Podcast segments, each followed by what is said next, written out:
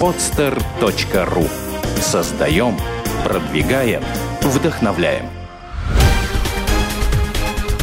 «Берись и делай» – авторская программа Андрея Шаркова. Здравствуйте. Меня зовут Андрей Шарков, и вы слушаете новый выпуск программы «Берись и делай». И сегодня у нас не совсем обычный выпуск. Э, у нас сегодня в гостях э, не просто предприниматель, э, а еще и председатель некоммерческого партнерства организации «Бизнес-ангелов» Луиза Александрова. Добрый день. Здравствуйте. Я все правильно сказал? Ну, не совсем. Вы упустили, что мы Санкт-Петербургская организация бизнес-ангелов. Санкт-Петербургская. Вот э, расскажите, пожалуйста, э, кто такие вообще бизнес-ангелы? Э, вот как, как бизнес-ангелы расскажите, потому что у многих не совсем верное представление о такой, такой профессии. Ну да, вы знаете, однажды я беседовала с инвестором, который мне рассказывал, что вот он вкладывает деньги в начинающие компании. И говорю, да ты бизнес-ангел. Он говорит, ты что, где я и где Бог?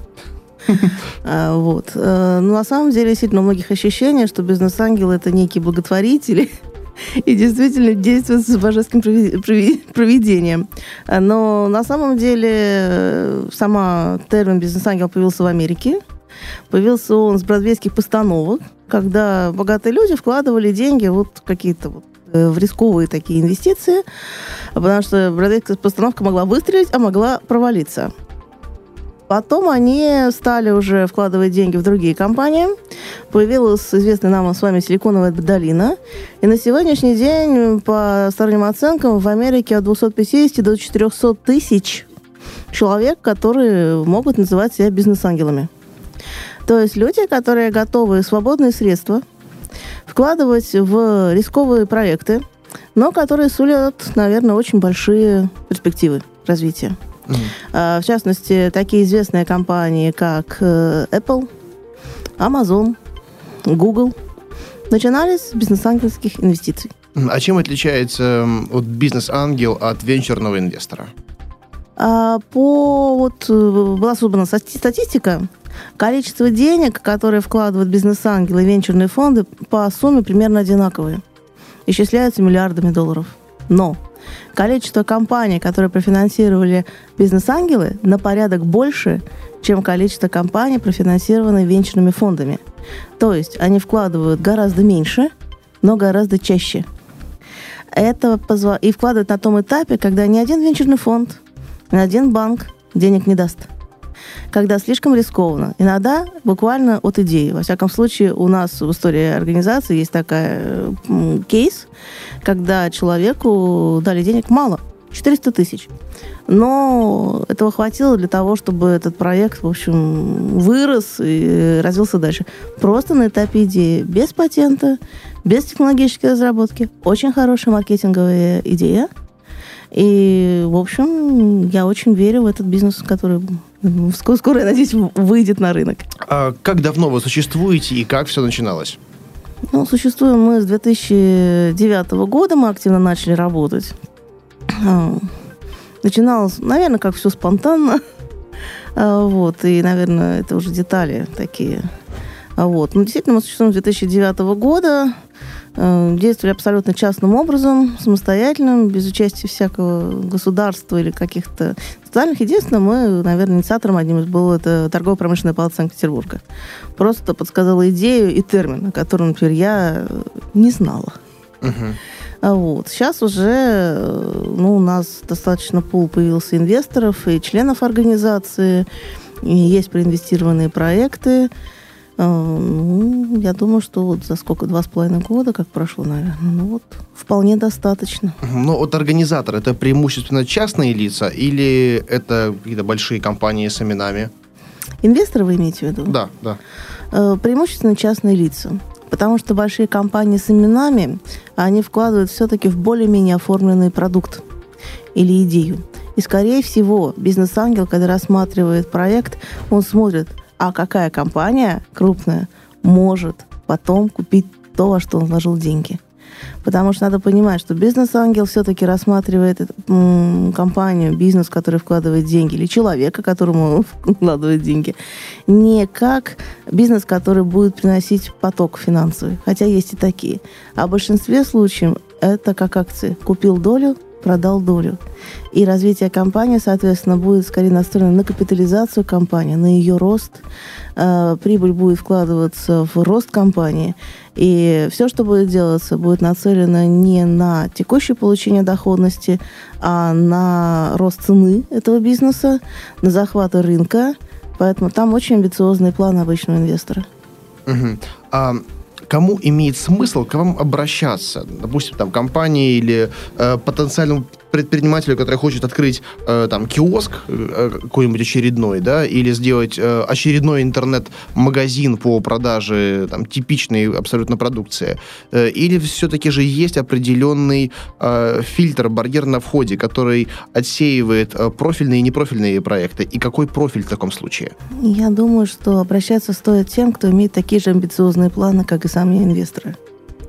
То есть люди, которые хотят действительно открыть еще один киоск или там, знаете, такой бричи булочную на углу, вряд ли стоит обращаться.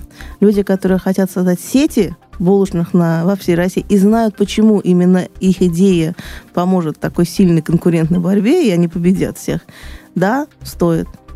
Э, то есть идея должна иметь силь, долговременное, сильное конкурентное преимущество – Поэтому э, идея должна иметь рынок минимум российский, желательно международный.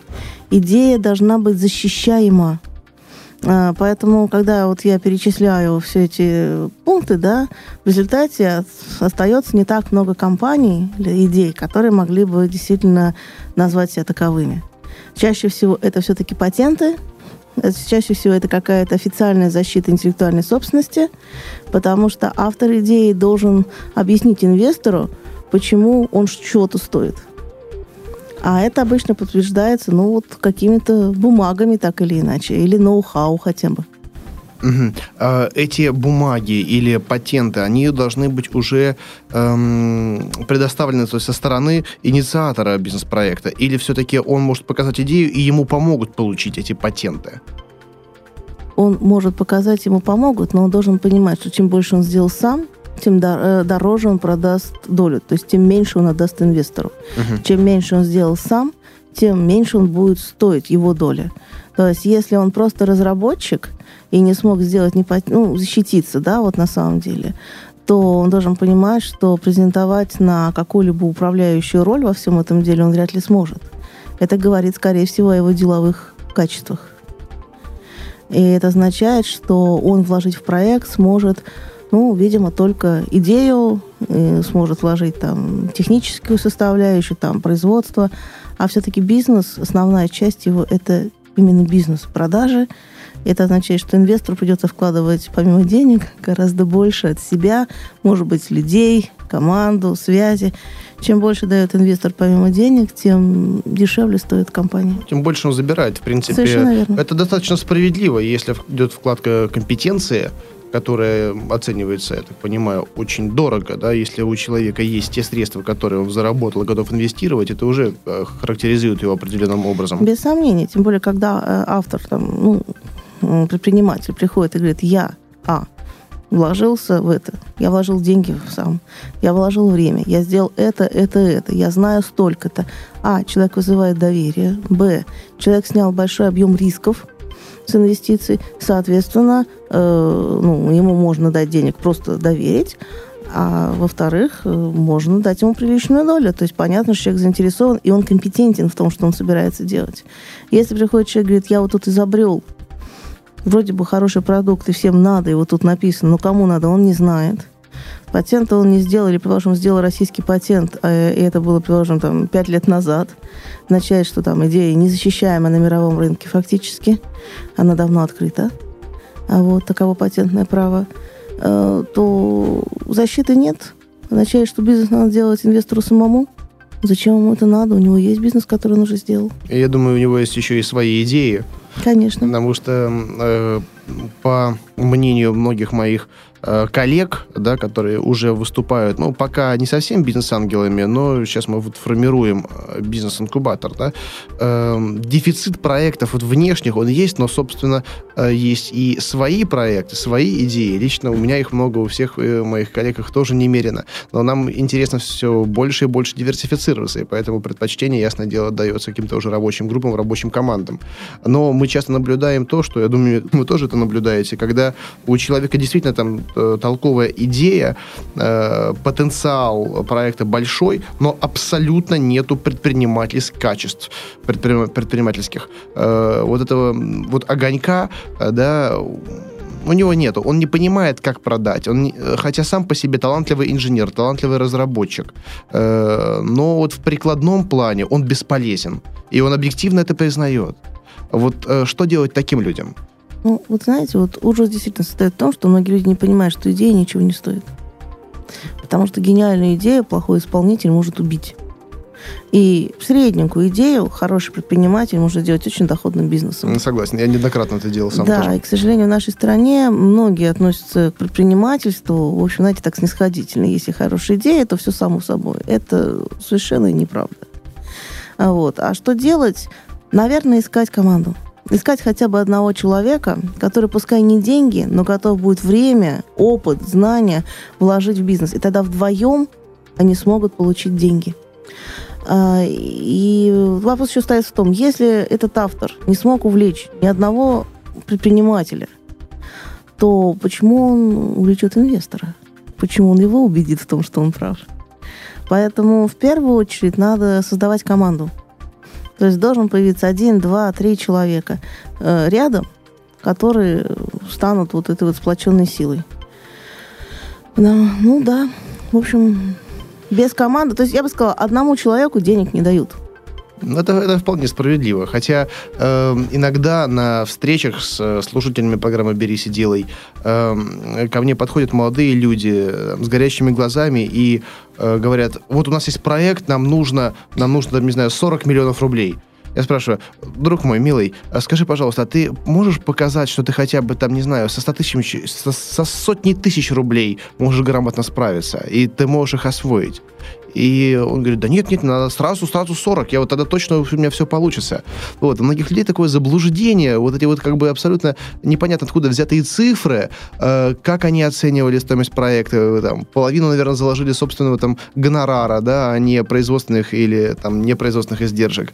Вот, и сразу чего-то хотят, и более того, считают, что они делают одолжение, предлагая такую идею, и что вот мне или там другому человеку очень повезло, что он ему озвучил. Вот. Ну, У вас такое случается? Вот, э, сплошь и рядом, на самом деле. Э, То есть, на самом деле, многие, кто приходит, они, что называется, знают, как освоить средства. Они не знают, как заработать. Это уже другой вопрос. Как освоить, знают все. Конечно. А вот. И очень часто доходит до смешного. Человек действительно приходит, говорит, мне нужно там, 20 миллионов долларов. Мы начинаем смотреть. Вы верите, что мы спускаемся в результате до полмиллиона долларов? Потому что он хочет строить завод. Зачем строить, если можно арендовать? У нас огромное количество простояемых площадей. Он И вот, понимаете, вот все вот упирается, когда опытный человек смотрит на то, что написано, он говорит, это не надо, это не надо, это не надо, это не надо. В порядке уменьшаются суммы. Я прекрасно понимаю, потому что так препарируя некоторые проекты, э, я приходил к тому, что людям вообще денег не нужны. Вообще не нужны. Нужна просто команда.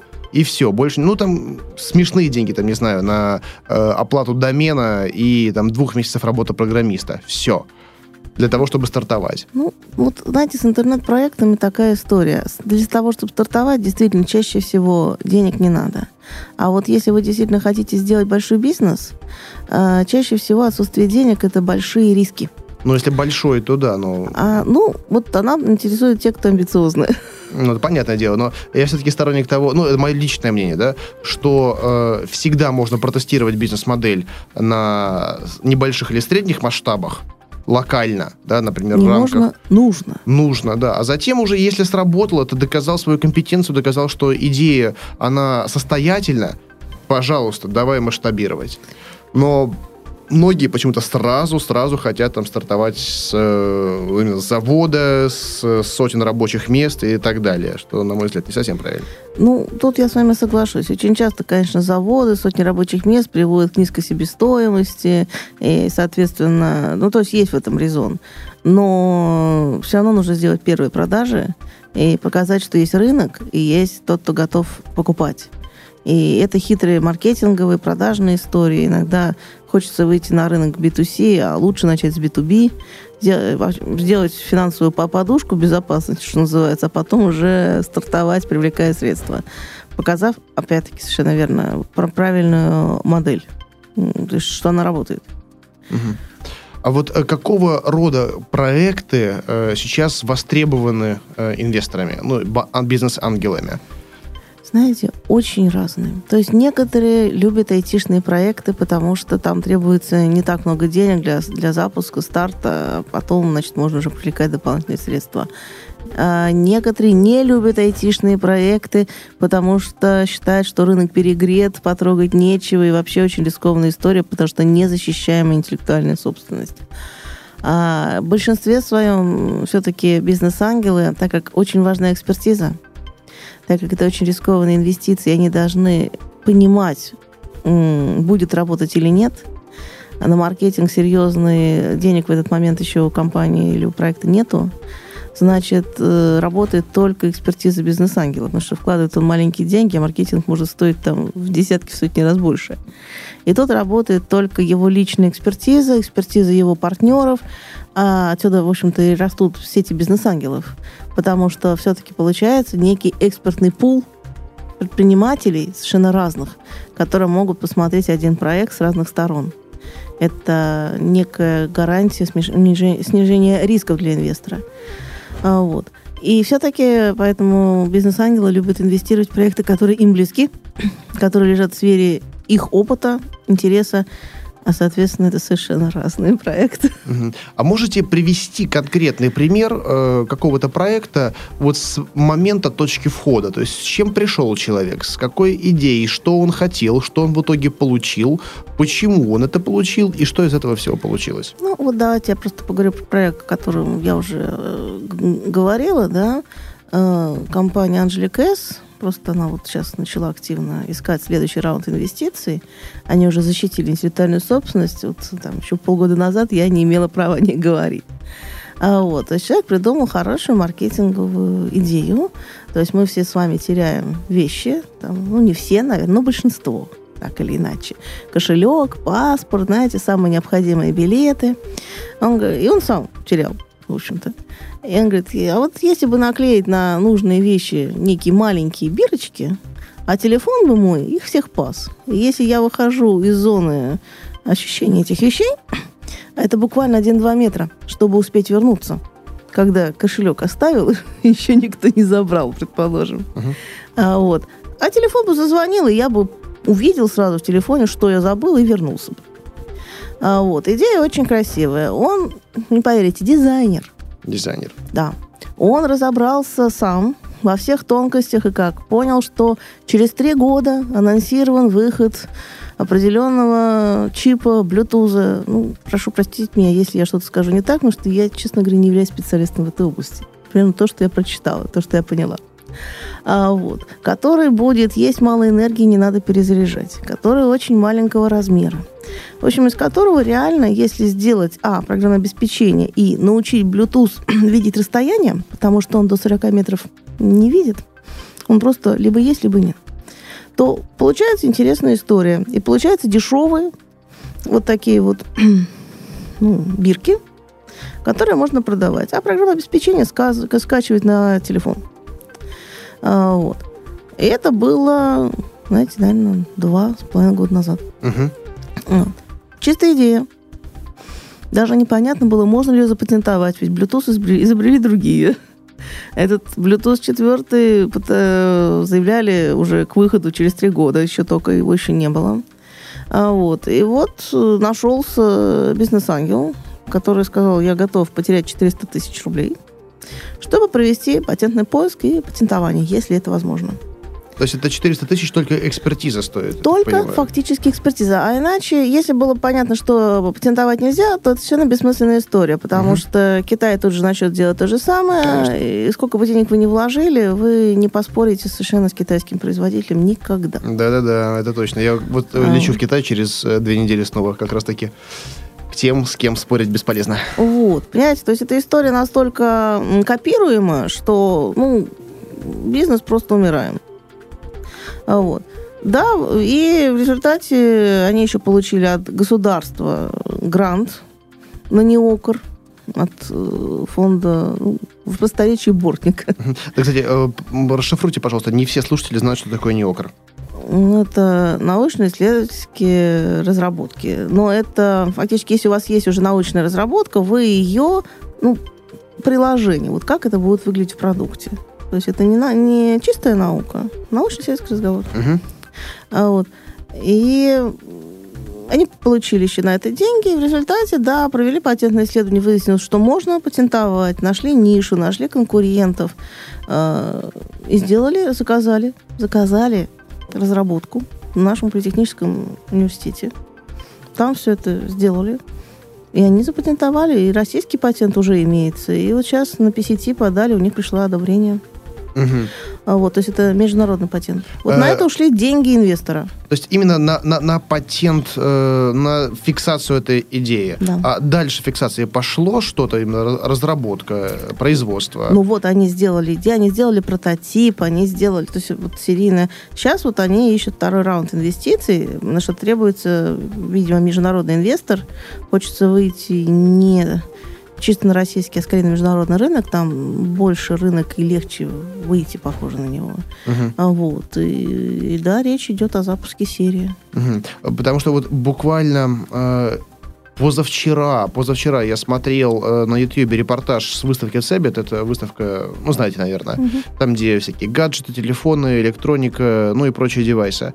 И э, Sony выпустила новый смартфон, uh-huh. э, там, похожие чем-то на iPhone, но они все похожи чем-то на iPhone. Но там применена технология по новому какому-то протоколу, и это первое серийное устройство, э, в комплект которого входят как раз-таки две метки уже в комплект, вот с абсолютно таким же функционалом, который можно приклеить к какому-то предмету, и при удалении от него телефон сообщит. Э, либо можно будет зайти в его меню, и э, он покажет направление и расстояние до конкретной метки.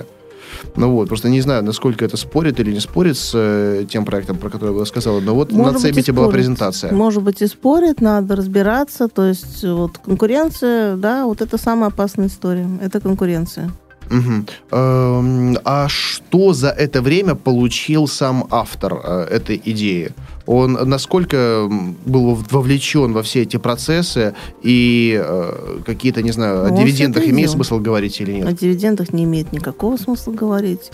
Это задача именно на построение большого крупного бизнеса. Угу. То есть он их получит в будущем, когда это будет все производиться? Конечно. Угу. Ну, то есть у него была некая э, заработная плата текущая, но она была э, ну, гораздо ниже, чем если бы он устраивался на работу или то есть это несоизмеримо с тем, угу. что был мог. Но вот он предложил именно идею. А э, есть ли пример, когда человек приходил уже с проектом и с рабочей командой, которая получила э, инвестиции и работает на рынке и зарабатывает. И человек сейчас, ну, инициатор, э, он имеет с этого э, там, и дивиденды, и что-нибудь еще большее в сравнении с тем, как было бы без ангелов. Ну, знаете, такое сравнение некорректно. Я просто не знаю, что было бы. Знаете, нет, нет сослагательного наклонения. Нет, я понимаю, но всегда не, не могу вам все-таки ответить на этот вопрос. Вопрос в перспективах и масштабируемости бизнеса. То есть все-таки вы должны понимать, что если мы говорим о горизонте видения бизнес-ангела, это года 2-3. Угу. Если мы говорим о горизонте видения венчурного фонда, это лет 5-6. В среднем всем это мировая статистика. 6-7 лет. То есть это не такие уж быстрые процессы? Это не очень быстрые процессы. Я бы сказал, даже же. очень, очень не быстрые даже. Знаете, 6-7 лет это на самом деле не так уж много. Ну, Если это, в ми- конечно, вот, э, если смотреть на это как, как европеец или американец, для российской ментальности это, конечно, очень много. Ну, понимаете, наверное, может быть, беседа отдельной передачи. То есть вот у нас есть партнер из Англии, он рассказывал, как он сделал компанию. Э, то есть он был одним из партнеров пассивного фонда, и он был, вот, веду- вел этот проект один, который он вырастил фактически почти в миллиардную компанию. Это заняло у него, по-моему, 7 или 8 лет. Это очень технологичная история, и там очень много было интересных нюансов. Но это надо отдельно рассказывать о Да, том, да, как да. принимать решения, как он готов был уже закрыть проект, как все-таки он его не закрыл. И, и- и в результате все-таки вот они успешно, успешно сделали э, большую успешную компанию. Вот. Но на пути этих семи лет вот это взлеты и падения. И генерального директора не привлекали стороннего, дав ему долю. И если бы не этот директор, проект бы умер. Ну, в общем, знаете, это... И это все в России происходило. Нет, это не российская история. Вот, видите, потому что вы лучше меня понимаете, что в России правила меняются за 6 лет, ой, как кардинально. Бывает так, что вообще все по-другому, и сложно прогнозировать. Поэтому, когда есть какая-то подушка безопасности такая западная, это, конечно, уже совсем другая история. Ну, на самом деле, бизнес-ангелы, так как горизонт видения три года, и горизонт видения все-таки не столько, опять-таки говорю, не доход бизнеса, а все-таки продажа, а вот, то их горизонт дорастить проект до какого-то более внятного состояния и, предположим, передать венчурному фонду, продав свою долю. Некоторые дорастают, конечно, то есть доживают с проектом и дальше живут. Это зависит от его заинтересованности, от его ли- ли- личных планов и взглядов. Но все равно, так или иначе, бизнес-ангел нацелен на то, чтобы, например, компания вышла на IPO или была продана Intel. Если она будет раньше продана там Intel, Microsoft или любому другому стратегическому инвестору, ну, его вполне это устроит, просто это будет быстрее, и все равно это будут гораздо больше деньги.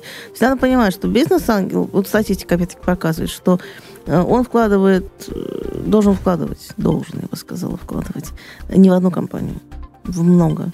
И он должен, и он понимает, что компаний 3-4 просто умрут. То есть его инвестиции просто пропадут. Ну, скорее, даже больше, я думаю, А, высокорискованное инвестирование. Да, ну, 3-4 там могут быть сами, ну, самоокупаемым. Сколько вложил, столько вынул, дай бог, что вынул.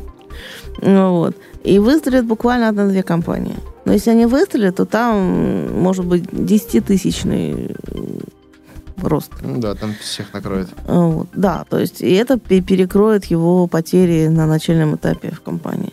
То есть вот его надежда на то, что компания выстрелит, станет мировой там, и так далее. Ну, наверное, нет, все-таки есть примеры таких компаний у нас, я не могу сказать. И тоже, знаете, трудно говорить, чисто российская или нет. Вот, не знаю, я знакома там с, влад- с одним из владельцев Оптагана. Мгм. Я знала его еще в институте. Э, Ученик Алферов. Да, не все знают, что такое Оптаган э, в двух Ну, словах. Оптаган это компания, которая вот построила завод вместе с Роснано. Прохоров, а, то есть группа Анексим и м, Роснано профинансировали. Здесь построен завод по производству светодиодов. На Таллинском шоссе в Да, Санкт-Петербурге. совершенно верно. На Таллинском шоссе в Санкт-Петербурге современный завод. Далее, да, вначале, вот он говорит, мы здесь на кухне в Петербурге придумали идею. Трое человек. Мгм. Да, мы поехали в Финляндию, сделали там финскую компанию, начали разработку на первые там гранты. Потом мы поняли, что в Германии есть оборудование, которое нам требуется, и мы перебазировали компанию в Германию. И, а в Германии там вот на такой технологии действительно много оборудования, есть центр, который позволяет сильно сэкономить. И построили первое небольшое производство. Вот. Ну да, и вот потом их случайно разыскала группа Анаксим. Мгм. И в результате здесь построен завод. Э, То есть у них были там и ангельские инвестиции, и грантовые инвестиции. У них э, много было. Российская ли это компания? Не могу вам сказать. Да, ну я постоянно вижу Оптаган на различных выставках, в том числе там на инновационных форумах. Э, В Линэкспо у нас проходит постоянно. Кстати, вот в 2011 году я был модератором бизнес-секции на инновационном форуме. И, знаете, я беседовал по поводу Оптагана с профессионалами рынка, И не знаю, либо это зависть э, с их стороны, э, либо что, но ходит, ну не то чтобы слух, такое мнение о том, что продукция за границей выпускаемая, даже в Европе, я не говорю про Азию, она намного дешевле и намного выгоднее для поставок. А если посмотреть, например, на Азию, я в Сингапур приезжаю, там все вообще, все городское освещение на сверхярких светодиодах. Э, приезжаю в Китай, там тоже все на супер сверхярких светодиодах. И даже они сами приезжают э, с светодиодными мониторами и экранами такими городскими, знаете, такие, там много метров на много метров, ну, вот, э, которые не просто в разы, чуть ли не в десятки раз дешевле разработок, вот, которые у нас. Давайте посмотрим на все это с точки зрения не технологии, а с точки зрения, предположим, бизнеса, с одной стороны, а с другой стороны, стратегической, наверное, защиты страны. То есть есть некие технологии, которые надо производить самим, чтобы не зависеть от производителей других стран. И многие страны, если вы знаете, так или иначе, все равно защищают свою производителя. Но это, это стратегический вопрос, я согласен. Это стратегический вопрос, первый. Второе, это все-таки в России рынок этот есть. И Оптаган продает, продает очень много. А, вот. Поэтому он еще не вышел там на своей номинальной мощности. Может быть, это медленнее, чем хотели бы. Но, знаете, бизнес работает. Но если покупают как зачастую госструктуры, скажем так, по приказу, но мне кажется, здесь мало бизнеса. А, ну, бизнес продает, правильно? Даже если по приказу. А вот. А, то есть они нашли такое бизнес-решение, которое позволяет им продавать. Это раз. Во-вторых, они делают сейчас и совместные компании с разными... То есть, знаете, просто другое развитие бизнеса совсем. По-другому, как мы себе представляем. То есть там кажется, что начал выпускать и, прода... и вот просто продавать. Эм, существуют разные решения, бизнес-решения. Вот в чем дело. Тем не менее, он же работает. Работает. Продает, продает. Склады практически пустые, да. Вот. Э, для авторов, мы же с вами говорим с точки зрения авторов, да? Ну, Все сложилось очень хорошо. С этой точки зрения, да, здесь, здесь не, не спорим. Все сложилось очень хорошо. То есть они нашли неких стратегических инвесторов, которые там купили долю тех инвесторов, которые вложились до того. Я знаю этих инвесторов. Вот, то есть те, которые реально заработали денег с выхода из, этого, из этой компании. А мы с вами говорим все-таки о тех людях, о бизнес-ангелах, которые вложили в начале и вышли потом. Угу. И это пример именно такой истории. С этой точки зрения, да. А как нужно подготовиться автору идеи э, для встречи с бизнес-ангелом? Э, что нужно принести и на какой стадии должен быть э, проект, как сформулирован, описан, оценен, какие должны быть расчеты, чтобы разговор был состоятельным?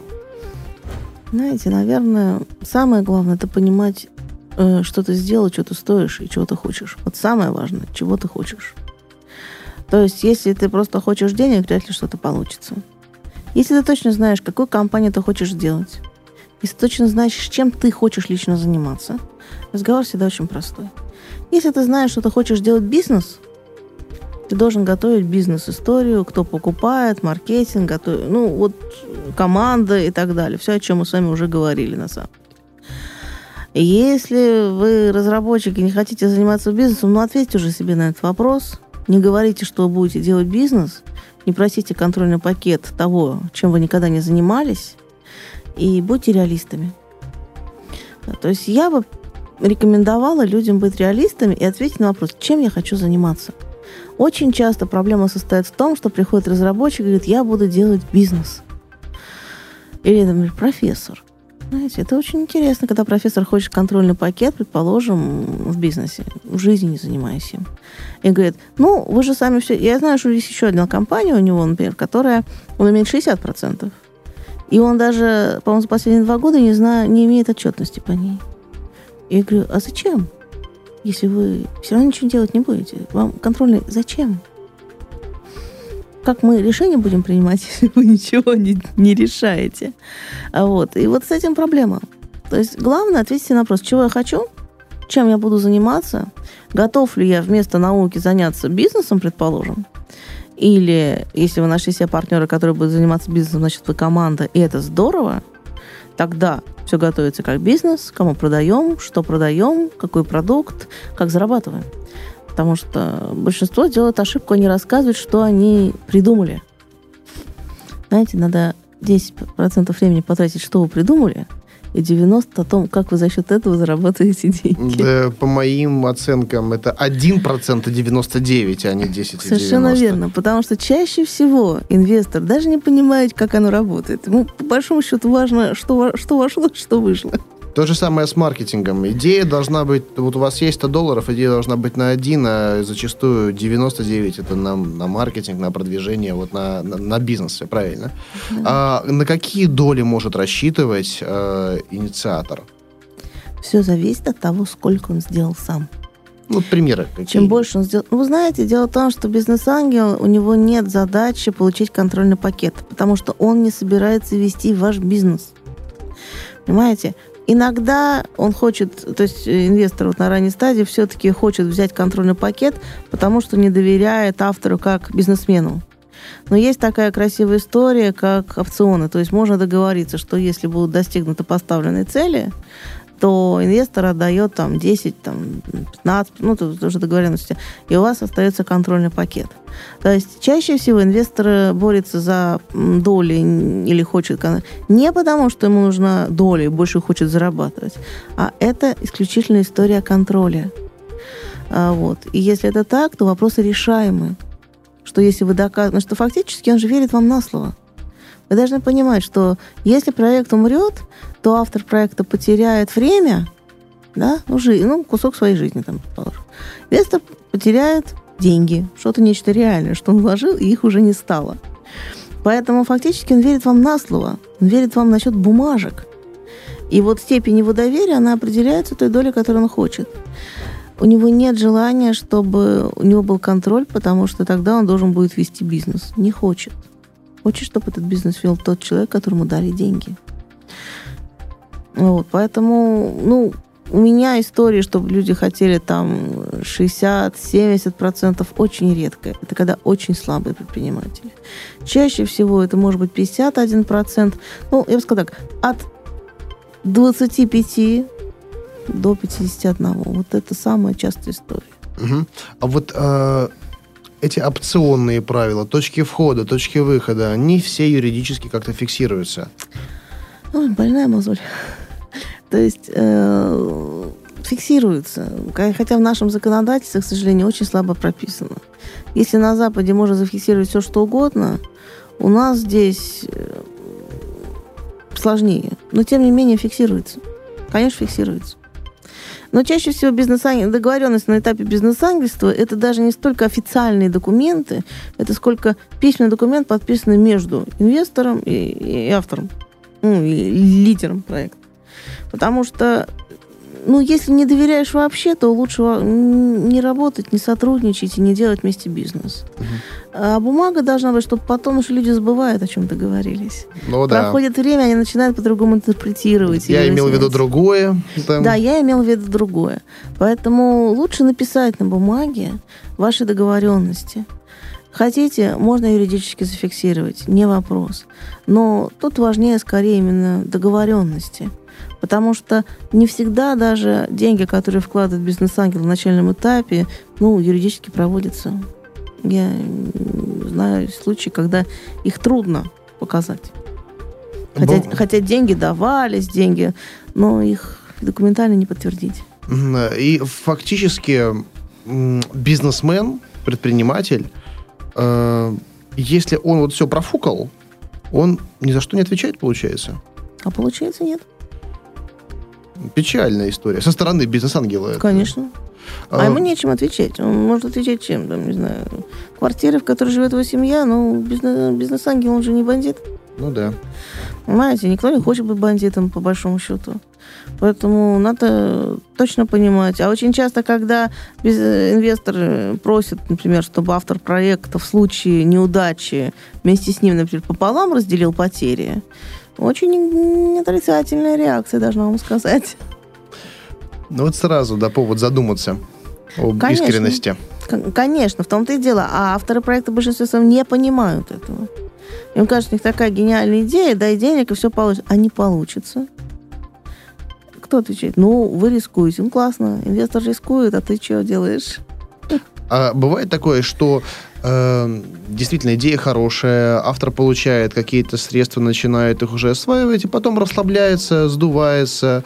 А идея на самом деле классная. И имеется ли инструмент такой, чтобы э, там, не знаю, уволить этого инициатора, потому что он перестал выполнять э, те обязанности, которые, может быть, были зафиксированы заранее, да, э, и либо делает это очень неэффективно, но есть те, кто готов продолжить его дело должным образом. Но вот именно поэтому я говорю, что очень часто инвестор хочет иметь все-таки контрольный пакет. Угу. Потому что если мы почитаем наши законы, то убрать генерального директора, предположим, сменить его, там, в общем, нужно иметь определенный объем решения. Угу. А вот. Да, это история смены генерального директора. Да, но ведь большинство авторов говорит, нет, я в любом случае принимаю решение, он не может. Начинаются обиды, да как же так? Хотя, в общем, кто сказал, что он самый эффективный предприниматель? А технически возможен ли такой э, сценарий, когда э, деньги бизнес-ангела э, осваиваются эффективно, э, делаются разработки какие-то, а потом фирма открывается по другим юрлицам, используя наработанный материал? Да не вопрос, конечно. Бывает. И чего делать? Ну, некоторые умные инвесторы сразу просят подписать соглашение о том, что автор обязуется не использовать э, идеи и не работать, предположим, в этой области в течение какого-то количества времени, вне зависимости от развития компании.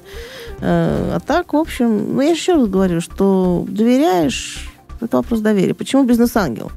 Да потому что только ангел на этой стадии может вложить деньги. Вот мне кажется, да, бизнес-ангелы с одной стороны и такие больше чер чертовские предприниматели с другой, которые хотят получить и не отвечать. Ну, зачастую. Понимаете, люди же разные бывают. Да, конечно. Поэтому речь идет о том, что ну, большинство решений, которые принимают бизнес-ангелы, они основаны не на технологии, а на тех людях, с кем они общаются. 70% успеха, получили вы деньги или нет, является не ваша идея, а вы сами как личность. Понимаете? А, есть люди, которым веришь, есть люди, которым не веришь. А, вот. То есть у нас был случай, когда вот у нас проект один выступал, делал презентацию, у нас инвестор сидит говорит, слушай, говорит, ну, парень, у тебя такой проект хороший, он мне так и нравится. Я бы тебе дал денег. Тебя же их отнимут. Знаете, он прав. Потому что буквально там, по-моему, через две недели этот проект там заплатил, ну, там, за бумажку, которую я... Я, я зачем? Кому? Денег же. Ты, ты ж с ума сошел. Но, понимаете, у него бы вот... Это вот просто был показатель того, что у него отнимут. То есть он отдал деньги за то, ну, совершенно за фикцию. Просто фикцию. В общем, развели по-русски. Ну, не то, что развели. Я, мне бы в голову не пришло за это платить даже. Понимаете? Да, он. И поэтому инвестор был абсолютно прав. То есть ему давать деньги нельзя, пока э, либо он не изменится. Вы знаете, люди все-таки не меняются. Либо он не найдет того, кто будет вместе с ним рядом реально бизнес делать. Боюсь, что проект такой вот будет вяло текущим. Поэтому личность является ну, определяющим фактором здесь. Угу. Поэтому а, это доверие. А как вообще дела обстоят с активностью бизнес-ангелов э, за рамками, за границами Петербурга? Есть ли в России еще ассоциации? Или вот, ну, допустим, наш слушатель из Барнаула э, имеет шанс обратиться вот только в Петербургскую ассоциацию? Нет, без сомнения, что э, мы далеко не первые, на самом деле, в нашей стране, и, и не последние тоже. То есть есть организации и в Нижнем Новгороде, и в Москве несколько, и на Урале, и есть э, бизнес-ангел Сибири организация. Э, то есть сейчас все делается для того, чтобы стимулировать такие организации на местах. Потому что, опять-таки, э, дело в том, что бизнес-ангельская история – это история часовой доступа от места жительства. Невозможно, так как проект на самой ранней стадии, его по финансовым бумажкам не проконтролируешь. И так как все-таки 70% это личности людей, с ними надо общаться и говорить. Бизнес-ангел, он, это умные деньги. Это инвестор, который э, помимо денег дает опыт, знания, связи, контакты, ну, потому что ему просто заинтересован в развитии этого проекта. Вот. Это означает, что он должен общаться с людьми. Дистанционно это нереально проконтролировать развитие. А во всем мире, тем не менее, вкладывают деньги в проекты других стран, или других регионов и так далее. А делают это за счет как раз партнерства. То есть, если на месте есть какой-то инвестор, который готов вложиться, то почему бы, предположим, инвестору из Санкт-Петербурга не вложиться в московский проект вместе с московским соинвестором? Так как есть, э, чем больше проектов проинвестировано, тем ниже риски, что все умрут. Ну, все умрут вряд ли, угу. да. А, вот. То есть желание раскладывать понемножку и в большое количество проектов. Отсюда возникает вот и сеть бизнес-ангелов. Это именно для совместного соинвестирования в один проект. Отсюда появляются партнерские связи между сетями. То есть, опять-таки, совместное соинвестирование в один проект. Но на месте с этим проектом должен кто-то жить, кто тоже вложил деньги, кто за свои деньги мозги про, прочистит этому автору и, все, и всей команде. Ну, все, все правильно. А, вообще, ассоциации общаются друг с другом, и это везде также частная инициатива, не имеющая никакого отношения к государственным и окологосударственным структурам. И вообще, как государство относится к бизнес-ангелам? Ну, я хочу сказать, что все-таки инвестиции – это частное дело. Конечно, э, в Америке это сугубо частное, никакого отношения к государству не имеет. В Европе это все-таки стимулируется. Вот я знаю сеть там, то есть бизнес-ангельскую, мы встречались, они, вот их деятельность полностью финансируется их городом, что нас сильно удивило, на самом деле. Uh-huh. А, вот. Тем не менее, все-таки это частные в основном инвестиции, это частные инициативы, и все-таки бизнес-ангелы стараются подальше, ну, свои инвестиции держать от государства. Что касается России, нам это очень тяжело, потому что, ну, на сегодняшний момент, по-моему, порядка 70% венчурного капитала в России это государственный. И понятно, что людей, которые квалифицированно умеют вкладывать в компании ранних стадиях, очень мало. То есть, если я сейчас говорю, там, в Америке по оценкам от 250 до 400 тысяч э, человек, да, то в России, ну, вот порядка, может быть, до 10 тысяч. Вот. То есть еще кого назвать бизнес-ангелом? Тот, кто хотя бы раз вложил в раннюю компанию, да, ранней стадии, вот так вот. Или тот, кто это сделал своим, ну, что называется, профессиональной деятельностью. Те, кто сделал это профессиональной деятельностью, их, наверное, до тысячи. Угу. Вот. Там, конечно, совсем другие масштабы этого. А вот, поэтому мы вынуждены так или иначе сотрудничать с государством, искать инвестирование в проекты.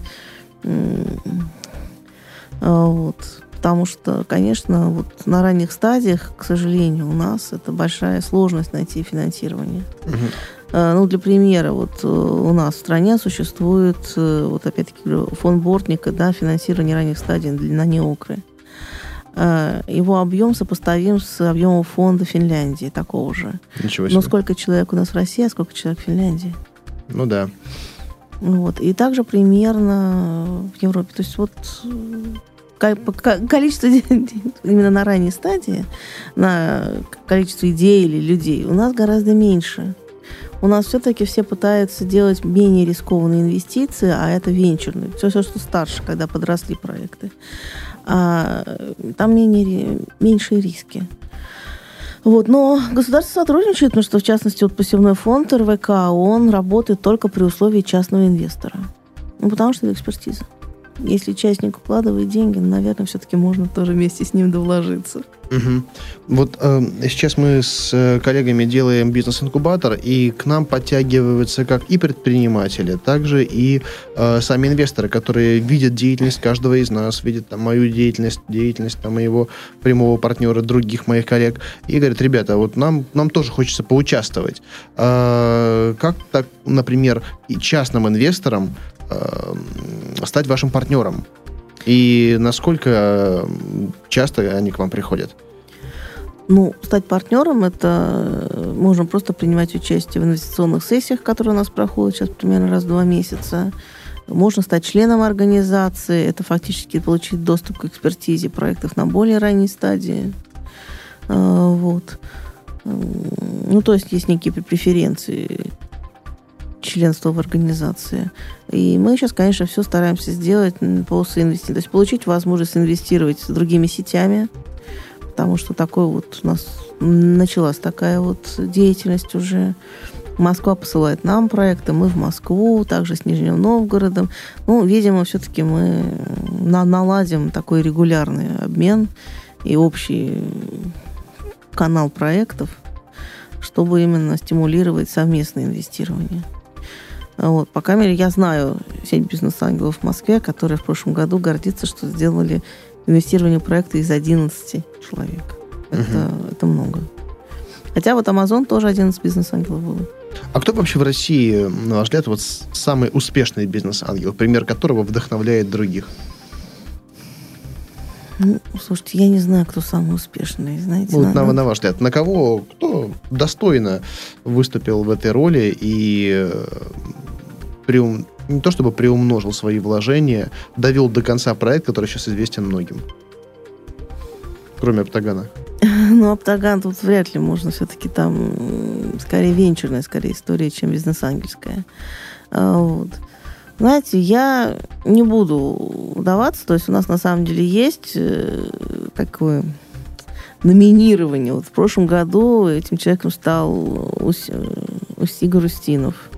Э, такими, то есть ежегодно есть награждение там лучшего бизнес-ангела. Я не могу вам сказать, как бы, ну, объективность данных решений.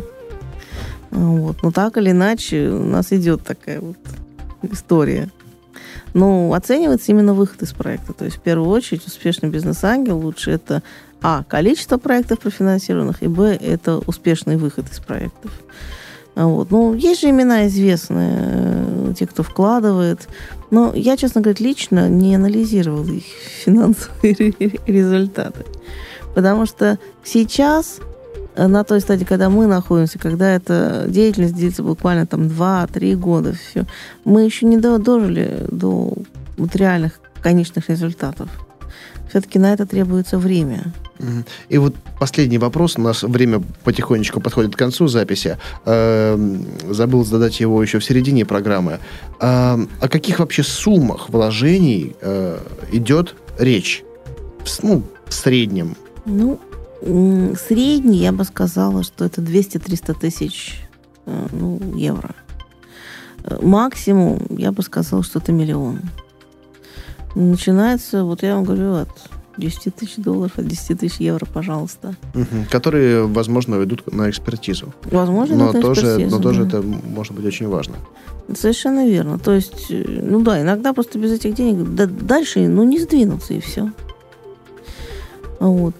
Ну, еще я, я бы хотела, на самом деле, обратить внимание слушателей, что э, в апреле наша организация в Санкт-Петербурге проводит э, Международную ассамблею бизнес-ангелов, э, где можно принять участие в выставке проектов э, и пообщаться с инвесторами. Мы привозим международную делегацию инвесторов.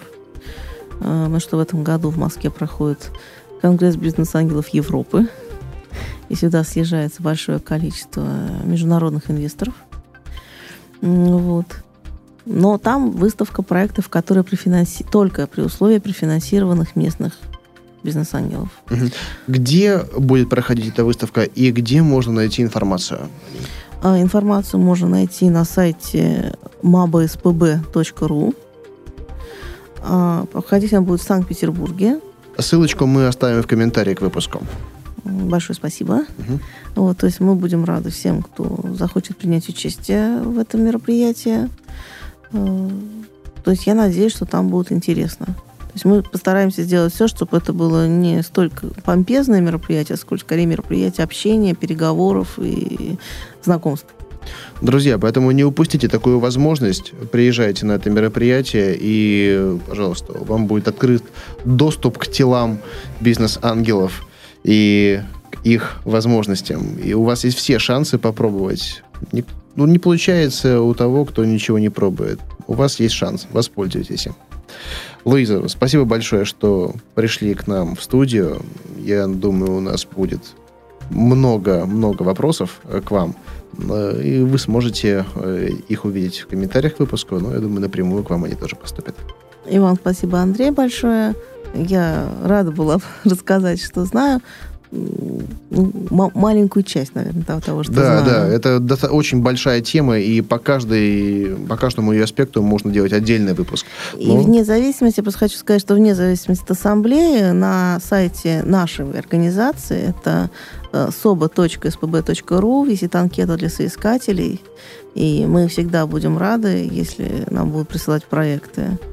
Э, ну, если это другой регион, значит, мы попробуем, может быть, отправить в организацию бизнес-ангелов другого региона просто проект.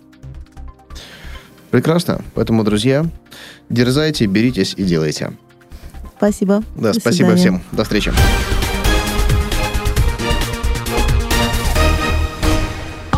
Сделано на podster.ru Скачать другие выпуски подкаста вы можете на podster.ru